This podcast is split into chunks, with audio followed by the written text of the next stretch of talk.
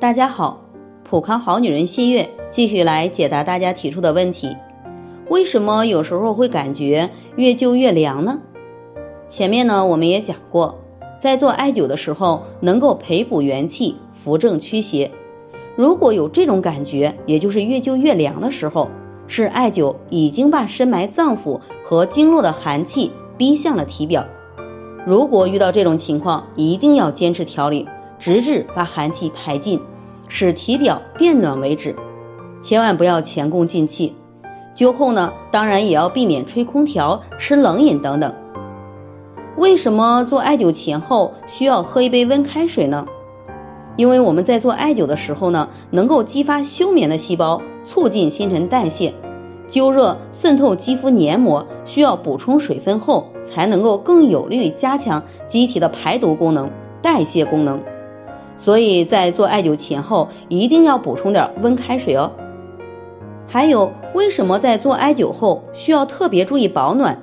灸后两个小时不能洗澡呢？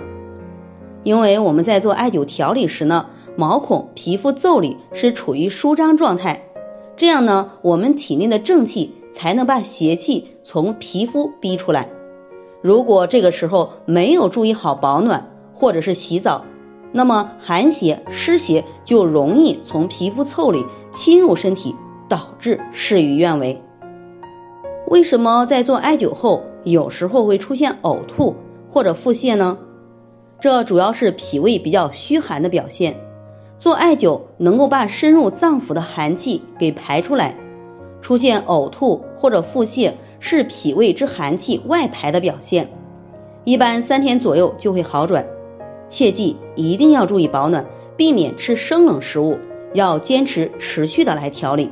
在这里，我也给大家提个醒：您关注我们的微信公众号“普康好女人”，普黄浦江的浦，康健康的康，普康好女人添加关注后，点击健康自测。那么您就可以对自己的身体有一个综合的评判了。健康老师会针对您的情况做一个系统的分析，然后给您指导意见。这个机会还是蛮好的，希望大家能够珍惜。今天的分享就到这里，我们明天再见。